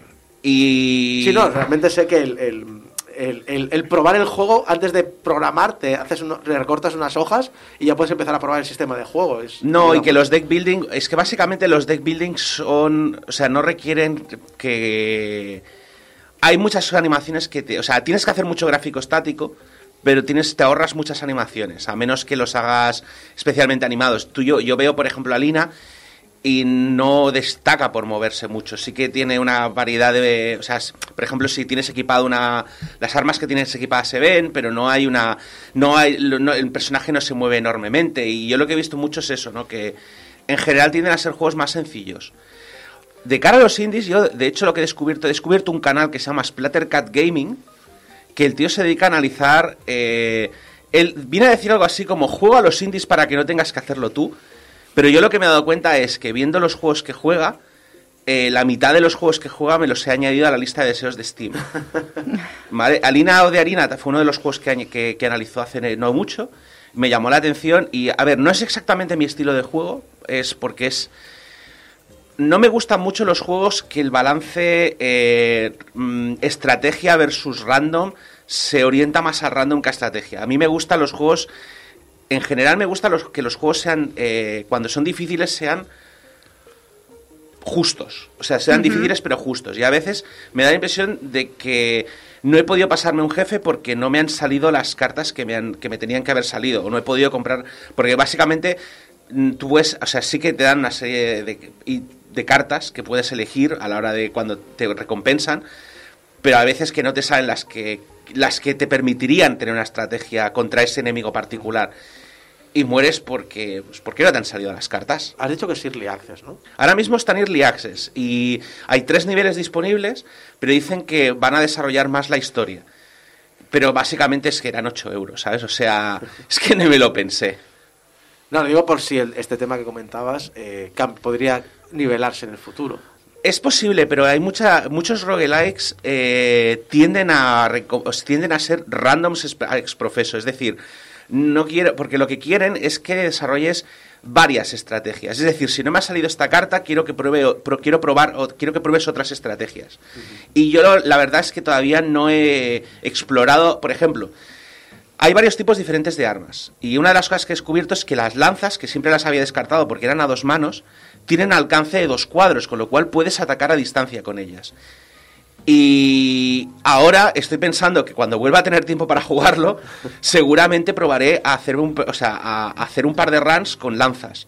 Pero claro, es eso, es eh, y si no te sale una lanza, pues pues pues voy a hacer un deck de movilidad. Si no hago un deck de movilidad, pues puedo hacer un deck de berserk. Si no me sale el berserk, pues te- y la cosa es esa, ¿no? Que te sepas adaptar a lo que te ha tocado. Y entonces, claro, eso significa que no pueden balancearlo demasiado. Alina of the Arena, pues bueno, está, supongo que estará en PC Sí. y no mucho más. No, porque además es un equipo pequeño de Taiwán que son lo típico, dos personas, lo estamos haciendo en Unity, a lo mejor algún día lo portamos, pero ya veremos.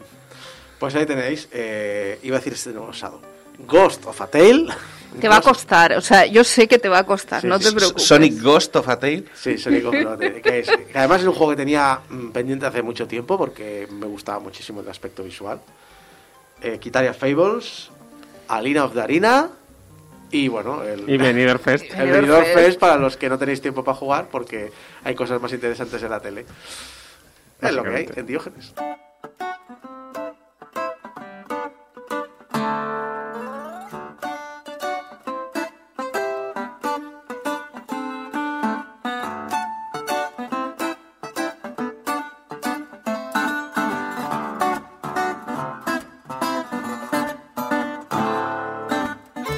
Es la hora de las letras, es la hora de las letras. Y a veces lo hace Mari, a veces lo hace Abraham, a veces lo hace el otro, a vez esta semana toca a Abraham. Abraham nos va a hablar de letras y de, de números y de, y de muchas cosas porque realmente esta semana nos traes algo diferente a lo que normalmente asociamos a la lectura.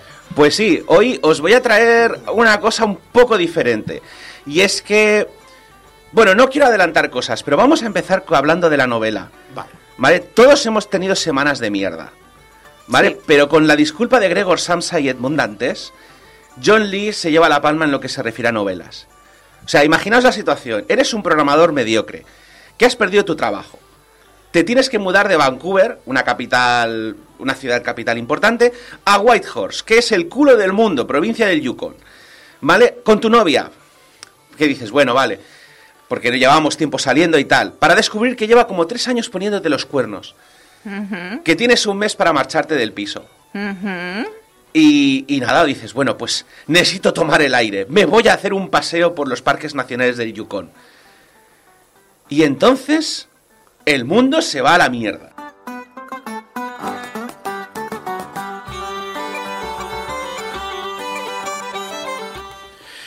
Bienvenido, ciudadano. Como una pacífica y organizada inversión en el Concilio Galáctico ha sido rechazada, de manera extensiva y dolorosa debería añadir, su mundo ha sido declarado un planeta mazmorra. Gracias. Nos estábamos aburriendo con los 12 que ya teníamos. Por favor, tenga en cuenta que el proceso de desarrollar un planeta mazmorra puede ser difícil para los habitantes existentes. Recomendamos que abandonen el mundo hasta que se termine el proceso en 373 días, 2 horas, 14 minutos y 12 segundos.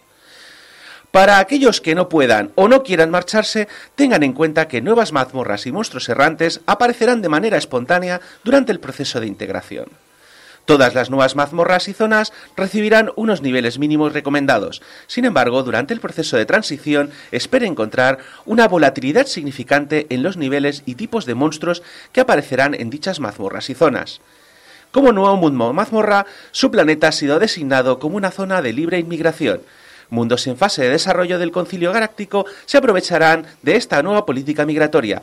Por favor, traten de no recibirlos como recibieron a nuestro emisario. A los humanos os irían bien unos cuantos amigos. Como parte de la transición, todos los seres sintientes tendrán acceso a las nuevas clases y habilidades, así como al interfaz de usuario tradicional adoptado por el Concilio Galáctico en el 119 GC. Gracias por su cooperación y buena suerte. Esperamos conocerle pronto.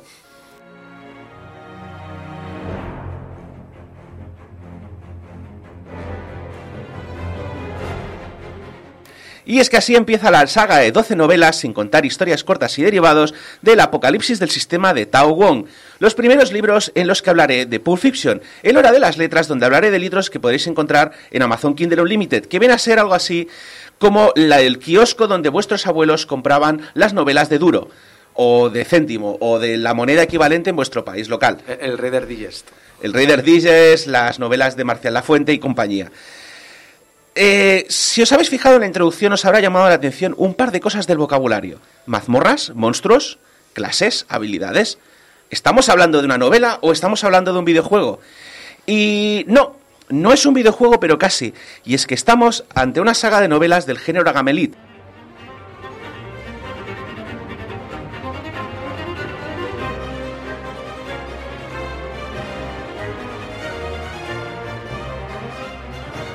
Bueno, ¿y qué es el Gamelit? Pues el Gamelit es un género en el que el personaje o bien vive en un videojuego o bien vive en un mundo que tiene reglas de videojuego. Este género, aunque no literalmente con este nombre, ya fue explorado en los 80 eh, con la ciencia ficción. Básicamente el cyberpunk nos trajo, bueno, el cyberpunk y la mundo y la realidad nos trajo los conceptos de la realidad virtual y el metaverso. Entonces fue bastante popular empezar a escribir novelas que estaban exclusivamente ambientadas en el metaverso. Eh, Larry Niven, por ejemplo, exploró este concepto, pero claro, eran novelas, en aquel momento estaban enmarcadas como novelas de ciencia ficción. Y, y luego, pues ¿El la... cortador de césped podría entrar en esto? Sí, podríamos. eh, sería una de estas, pero claro, el cortador de césped no vives en la realidad virtual. Usa la realidad virtual para explorar, para cambiarle como el cerebro. Entonces no sería exactamente esto. Vale, vale. No, la de Larry Niven, no me acuerdo el título, pero era una novela en que el protagonista empieza en las trincheras de la, de la Primera Guerra Mundial y tiene una especie de alucinación extraña en la que ve una mujer pájaro y se da cuenta de que se despierta y hay una pluma de esa mujer en la trinchera y se da cuenta de que no es eh, que no está viviendo realmente en unas trincheras. Empieza a huir, sus compañeros de trinchera cambian de forma y le empiezan a perseguir y básicamente se da cuenta de que está viviendo en una especie de realidad virtual, que lo han metido allí pero no sabe por qué. Este es el principio de la novela, el problema es que no me acuerdo del título. La leí hace como 10 o 15 años, estaba en la colección Nova, creo recordar. Pero bueno, el caso es que a ver, también en los, en los 80 lo que se populariza es el juego, los juegos de rol. Y empiezan a aparecer varias novelas ambientadas en juegos de rol. Lo que pasa es que muchas de estas, al igual que pasa con las de ciencia ficción, se marcan en el género de fantasía. En las novelas, las novelas de la Dragonlance o las de Forgotten Realms son las novelas del juego de rol, pero no existe, el, no, se, no se habla de números y niveles normalmente en estas novelas. Entonces, eh, yo no las, o sea, aunque las consideran prototipos de Gamelit, yo las prefiero seguir manteniendo en el género fantástico. Sí, para mí las novelas de Dragonas, que me las leí pues como todo adolescente de los 90, eh, son novelas de fantasía, punto. Sí. No, no lo considero. Aunque hayan salido, aunque sea la novelización de. O sea, es como decir el universo Warhammer 40.000, que son los dos frikis que, que juegan su partida y luego ocurre la partida, es canon. Sí. Canon. Pero, por ejemplo, por nombrar un ejemplo que seguramente os sonará más, Ready Player One se considera una de las novelas más populares en Occidente del género Gamelit. El protagonista pasa, o sea, y es una parte importante del juego, la realidad virtual. Pero aún así, para mí, sigue sin ser exactamente Gamelit, ya que le falta una cosa que para mí es importante y es no se exploran realmente las mecánicas o las mecánicas de la realidad virtual, aunque sí que son importantes las mecánicas de este juego del Oasis en Ready Player One, no son realmente una parte como un protagonista más de la historia. Salvo hacia el final, cuando el, el bueno, no voy a spoilear la novela, por si Me- acaso. mejor, mejor. Pero bueno, digamos que Bueno, en fin, en cualquier caso, eh, para mí donde empieza, o sea, ahora vamos a entrar en lo que es el, reino- el género especulativo, porque obviamente vendrá alguien y me dirá, no, hay cosas anteriores. Para mí la primera novela Gamelit es eh, la saga Medio Príncipe o Half Prince, si habéis leído en inglés. No voy a pronunciar el, el título en taiwanés porque no, no se me dan bien estas cosas. Es eh, una novela taiwanesa de la autora Yu Wo que empezó a publicarse en 2004. Es una novela en la que ya directamente en el primer capítulo el personaje se mete en un juego de realidad virtual y lo primero que te aparece es la ficha de personaje con Es- sus estadísticas. Esa es la época de punto hack.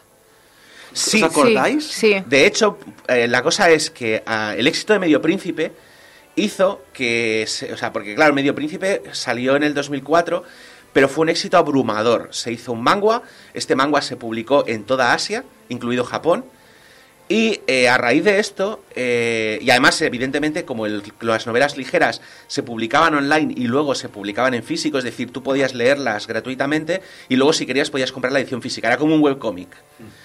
Eh, lo que pasó fue que en Japón empezaron a salir copias. Bueno, copias. Gente que copió el género, gente que había cogido la idea o que ya tenía una idea parecida y se desarrolló paralelamente. Y eh, quizá os sonará. un- o sea, yo, no había hablado, yo no había pensado en Dot Hack, pero sí que se me. Pero básicamente el, el clásico ejemplo es Sword o Sword Art Online. Raimundo coincide también. Me suena muchísimo a Sword Art Online. ¿vale? Que salió en el 2009, cinco años más tarde que Half Prince, ¿vale? Pero que lleva 26 novelas publicadas sin contar secuelas y spin-offs, tiene varios mangas, tiene varias adaptaciones animadas y tiene como una docena de videojuegos. 26. 26 novelas solo de la principal, porque la principal acabó creo que hace un tiempo y luego se hicieron, eh, lo que se hicieron fueron spin-offs. O sea, básicamente empezó en 2009, pero hoy en día todavía se sigue publicando contenido de Sword Art Online.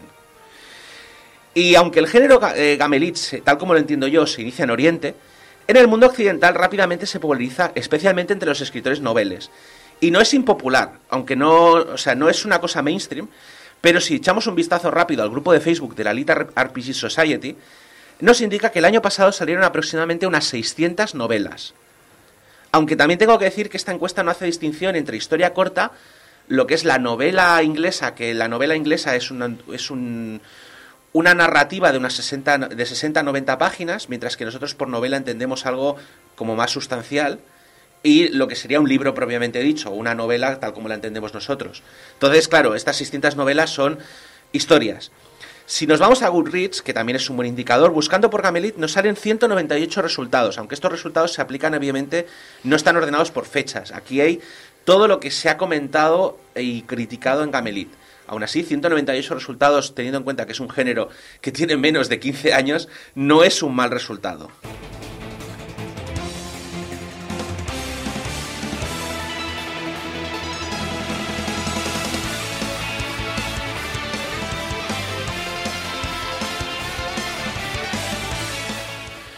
¡Felicidades! ¡Has sobrevivido un día entero! Los humanos realmente sois un grupo excelente. Solo el 60% de vosotros murió ayer. Estamos impresionados. Aquí tienes una galleta y algo de experiencia. Y recuerda, la generación de monstruos incrementará en frecuencia a lo largo de la semana. es que, lo siento, he tenido que tomar estas notas. Estos, estos salen del primer y tercer capítulo de la novela. Pero es que me pareció tan representativo del género que no he podido evitarlo. Apocalipsis del Sistema, que es la saga que analizamos hoy, sigue la trayectoria de John Lee en su ascenso a convertirse en un experto del sistema desde sus inicios, eh, o sea, pero empezando con sus inicios en el Yukon. En un desenlace que no, bueno, no puedo explicaros, entre otras cosas porque la última novela, la conclusión de la saga, se estrenará el 1 de marzo. Y sin entrar en muchos spoilers, a mí lo que me gusta de esta saga es que, eh, a ver, es una saga, es una saga al uso. No, nos es las novelas de estas no tienden a ser demasiado complicadas. O sea, si habéis leído shonens o habéis leído las típicas historias de héroes por entregas, sabéis que esto es esencialmente el personaje empieza aquí, en un sitio pequeño, va haciéndose grande, a medida que se hace grande salen enemigos nuevos.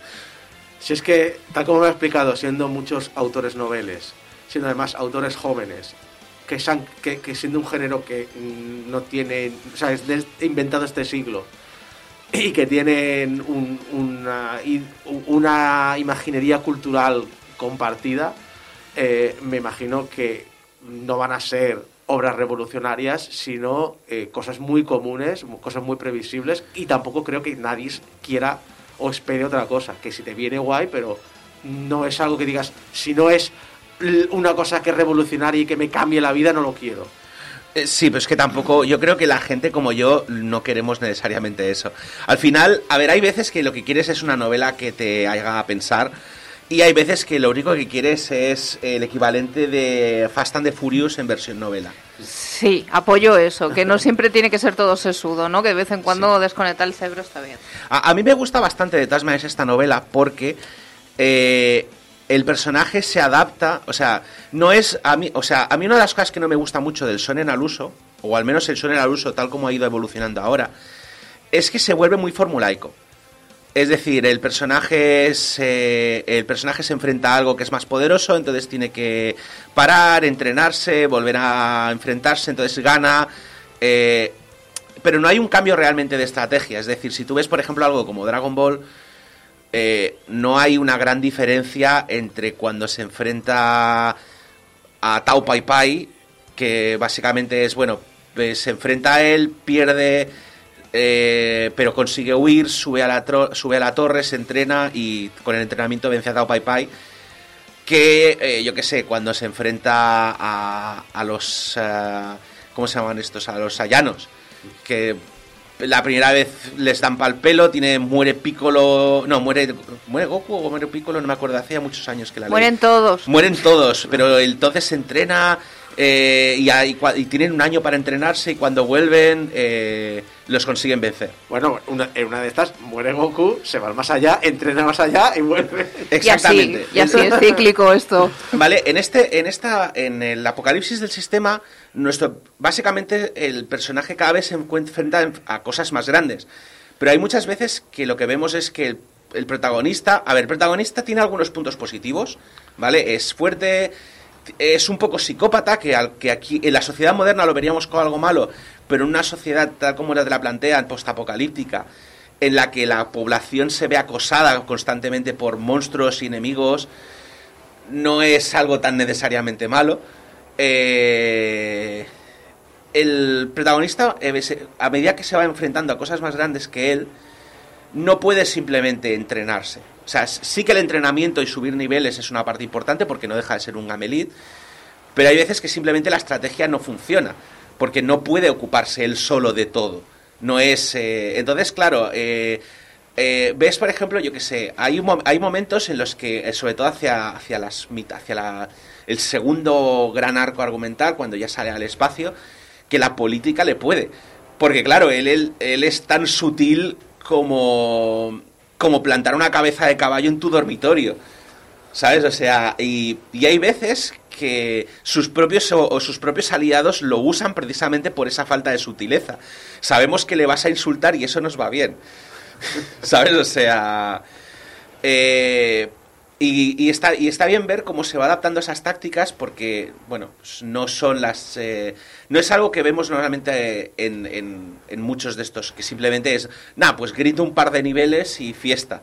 Sí. No, de, de hecho me ha recordado un poquito una cosa que siempre defiendo. La gente criticó mucho en Jungla 4, cuando John McClane quiere ir a lo bruto a hacer un puente y el chaval hacker le dice, pero ¿qué haces loco? ¿Cómo haces eso? Bloqueas el coche. Y, le- y, y él tiene que arreglar el problema para conseguir activar el coche y siempre han de decir, cuando son cosas a lo bruto, John McClane, tú eres el experto. Cuando se trata del mundo moderno, déjame a mí que yo soy el experto. Sí. Eso- me, me- me gustó mucho ese detalle y me- es lo que me transmite lo, esto.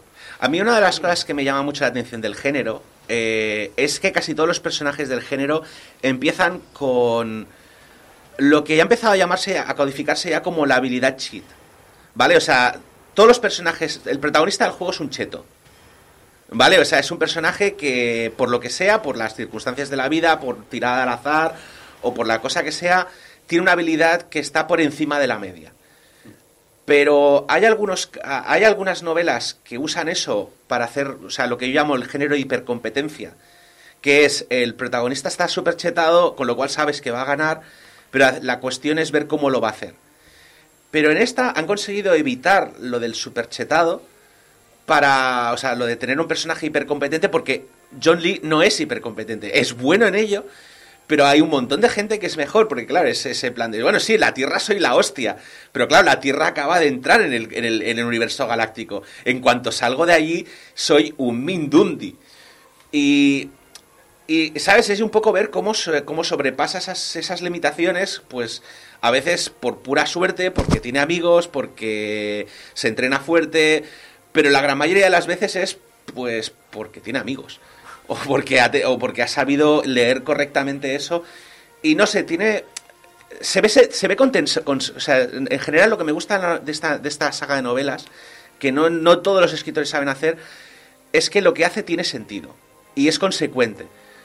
Con lo cual, bueno, las pone un poquito por encima de esa media. Pero bueno, eso sería lo que es la parte del argumento. La parte a nivel de Gamelit, yo tengo que reconocer una cosa, y es que aunque me gustan las novelas, tiendo a saltarme un poco, un poco bastante la parte del Gamelit. El personaje nuevamente abre, o sea, el personaje abre tres o cuatro veces durante la novela su ficha de personaje. Y la primera vez a lo mejor te las vas a, les vas a echar un vistazo por encima, pero llega un momento en que no te hace falta. O sea, es- sabes que el personaje ha crecido, no te hace falta saber que ha crecido.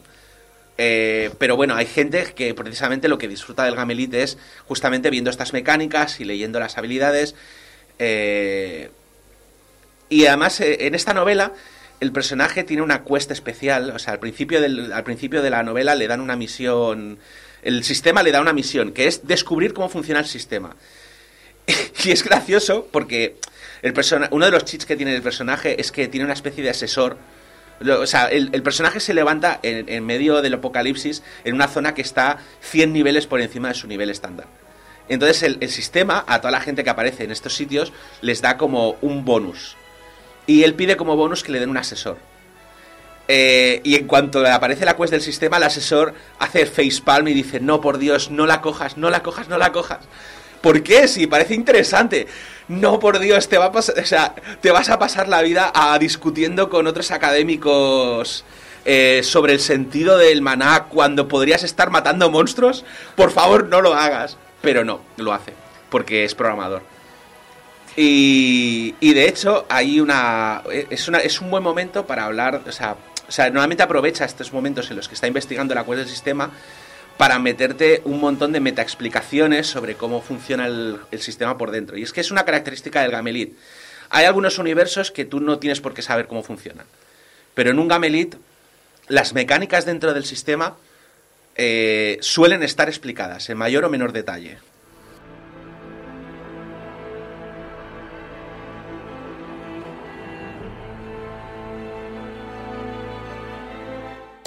Vamos a resumir. Tao Wong es un escritor que me gusta mucho, es el autor de la novela, todo se ha dicho, perdón, y es posible que aparezcan futuras secciones por otras novelas suyas de géneros distintos. Esta fue su primera, la primera saga que leí y la primera saga que leí de Gamelit, y tengo que reconocer que eso fue una ventaja, porque luego, en cuanto vi que el Gamelit me parecía interesante, me bajé varias más y no veáis la de pufos horribles que hay. Y es que, eh, como comentaba, o sea, Amazon Prime, Amazon Kindle Unlimited no tiene filtros, no hay editores, entonces hay gente que se lo ocurra, hay gente que es mejor, hay gente que lo pasa por el editor y hay gente que no lo pasa ni por el corrector ortográfico.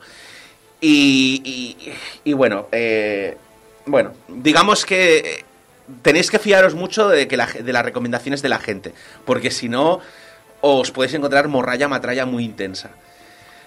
Así que voy a recomendaros un par más, ¿vale? Está, eh, así como del mismo género tenéis Awaken Online y Viridian Gate como sagas de novelas. Ambas son gamelits más al uso, los jugadores viven sus aventuras en un videojuego eh, de realidad virtual y eso nos permite eh, que las aventuras a veces se extiendan a la vida real donde los jugadores son normales. Y eso tiene, eh, a veces es interesante, porque hay una, toda una serie de metaestrategias, como yo que sé, por ejemplo, eh, que los personajes hacen streaming de sus aventuras, entonces hay enemigos que aprovechan el streaming para copiarse las estrategias y viceversa. Eh, y evidentemente también puede pasar que les hagan una emboscada en la vida real donde no tienen 50 niveles ni son élite Shaman Tauren. Eh, entonces, eh, bueno, son también novelas interesantes. Luego, un poco menos al uso, tenemos Singularity Point, que eh, básicamente también es una realidad virtual, pero es más eh, mezclada con temas alienígenas y cosas raras. Y Arcane Ascension, que es un Gamelit, pero eh, como pero sería parecido a Apocalipsis del Sistema en el que ocurre, tienes estadísticas, pero en la vida real, pero es un universo de fantasía bastante curioso e interesante. Y finalmente, así como recomendación, eh, está Full Murder Hobo. ¿Cómo? Sí, o sea, Full Murder Hobo, que vendría a traducirse algo así como el vagabundo asesino a, a tope. ¿Vale? Que es una ida de olla fantástica. Su protagonista es, es- es- esencialmente, es un, como en Arcane Ascension, es un mundo de fantasía, pero con estadísticas.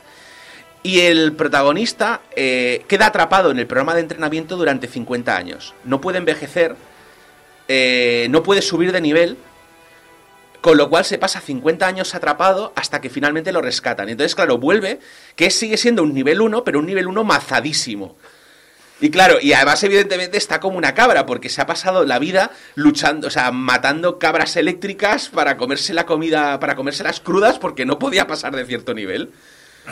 O sea, y es, es, es una novela, o sea, a la primera, eh, solo está la primera, eh, yo normalmente no suelo leerme estas hasta que hay como 5 o 6 tomos, porque son cortitos. Pero esta cuando vi el título tenía que leérmela. Solo hay una, la segunda la publican en marzo, pero ya tengo ganas de leerme la segunda. Es que menuda joya. En fin, resumiendo, el género Gamelit es algo que nos debería resultar familiar a los que jugamos a videojuegos. Y en esa familiaridad reside su atractivo. ¿Quién no ha querido ser el protagonista de su propio videojuego y puestos a elegir mejor un RPG de acción que, no sé, un survival horror, ¿no? Sí. El único inconveniente es que al ser un género nuevo, muchos de los autores son noveles o directamente aficionados. Tenéis que tener paciencia y no desesperaros si os encontráis un, un libro marmorrayero. Y si no os gusta, simplemente buscad otro, porque lo bueno del Kindle es que pagáis la suscripción y tenéis acceso como a 200 o 300 mil novelas. Entonces, eh, a ver, podéis, podéis comprar los libros. Los libros en inglés están las trilogías a 9 euros, eh, 9 euros cada tres libros, o el primer volumen está traducido al castellano eh, y está disponible por 5 euros. Pero honestamente, el Kindle Unlimited son 9 euros y tenéis acceso a todo esto gratis. Si sois como yo, que me he leído los siete primeros, me he releído los siete primeros libros de la saga en esta semana, pues eh, ya os digo yo que sale a cuenta.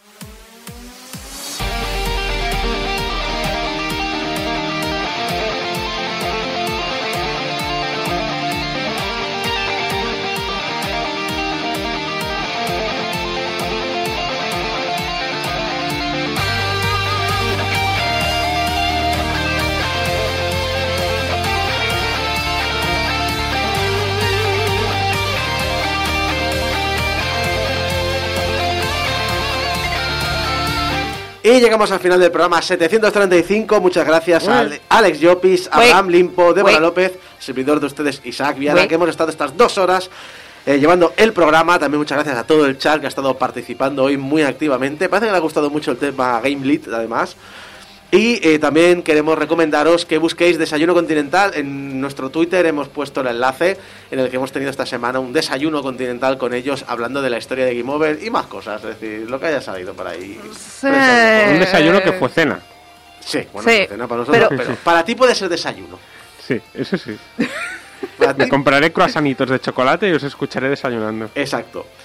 Eh, también vamos a hacer un repaso por lo que ha habido, pues eso, pues las redes sociales eh, de Game Over. Por ejemplo, ha habido dos maneras de ver mi baja por COVID. José Antonio Delgado ha dicho, espero que Isaco pase el vídeo sin mayores problemas. Buen programa, chicos, a los que vinisteis. O Rioma73 dice, le han dicho a Isaco que se estrenaba una nueva peli de Nicolas Cage y se ha ido corriendo. No se puede saber, es solo un rumor. Exacto. Sir Félix dice, la primera vez que oí hablar de, Ec- de Gecko fue como oyente de Game Over y ha acabado dirigiendo un programa de Game Over. Ha evolucionado como los Pokémon. El Predator Milenario, hace siete años que no se oía. Muchos cambios, sobre todo gente nueva, unos van y otros vienen. Sigue siendo un programazo. Pues muchas gracias, Predator. Recordad que nos podéis ayudar a mantener los MP3 y nuestro hosting ahí activo en portalgamer.com barra donaciones. Ah, eh, Recordad que ese dinero va directo a nuestro proveedor, a nuestro hosting, no, pasa por nuestras manos. Simplemente cuando llega el facturón anual, pues va a, directamente a descontar de allí. Y si, bueno, si falta más ya lo pongo yo en mi bolsillo, pero no pasa nada. Muchas gracias a todos los que nos ayudáis en portalgamer.com barra donaciones y que las redes sociales, YouTube, Facebook, Instagram, Twitter lo que queráis, estamos siempre como Portal Game Over. Recordad que estamos, obviamente, en la radio en directo, pero también os tenéis la descarga directa en nuestra página web, en iTunes, en vuestro programa de podcast favorito, en iBox, en YouTube y Spotify, que nos podéis enviar vuestros mensajitos de amor a público arroba y nuestros mensajes de odio a eh, me gustaría vivir en un gameblitz arroba portalgameover.com y que os suscribáis a YouTube. Eh, recordad, está el botón de subscribe. Esta temporada me ha dado por... Venga, vamos a subir los números de YouTube. Like and subscribe. Esta semana he subido cuatro personas. Esta semana ¡Eh! llevamos 10 ya, 6 lo anterior y ahora 4. Eh, poquito a poquito. Vamos por- me- mejor, suscríbete mejor- y dale a like si quieres. mejor que todo el mes de Navidades que fueron cero.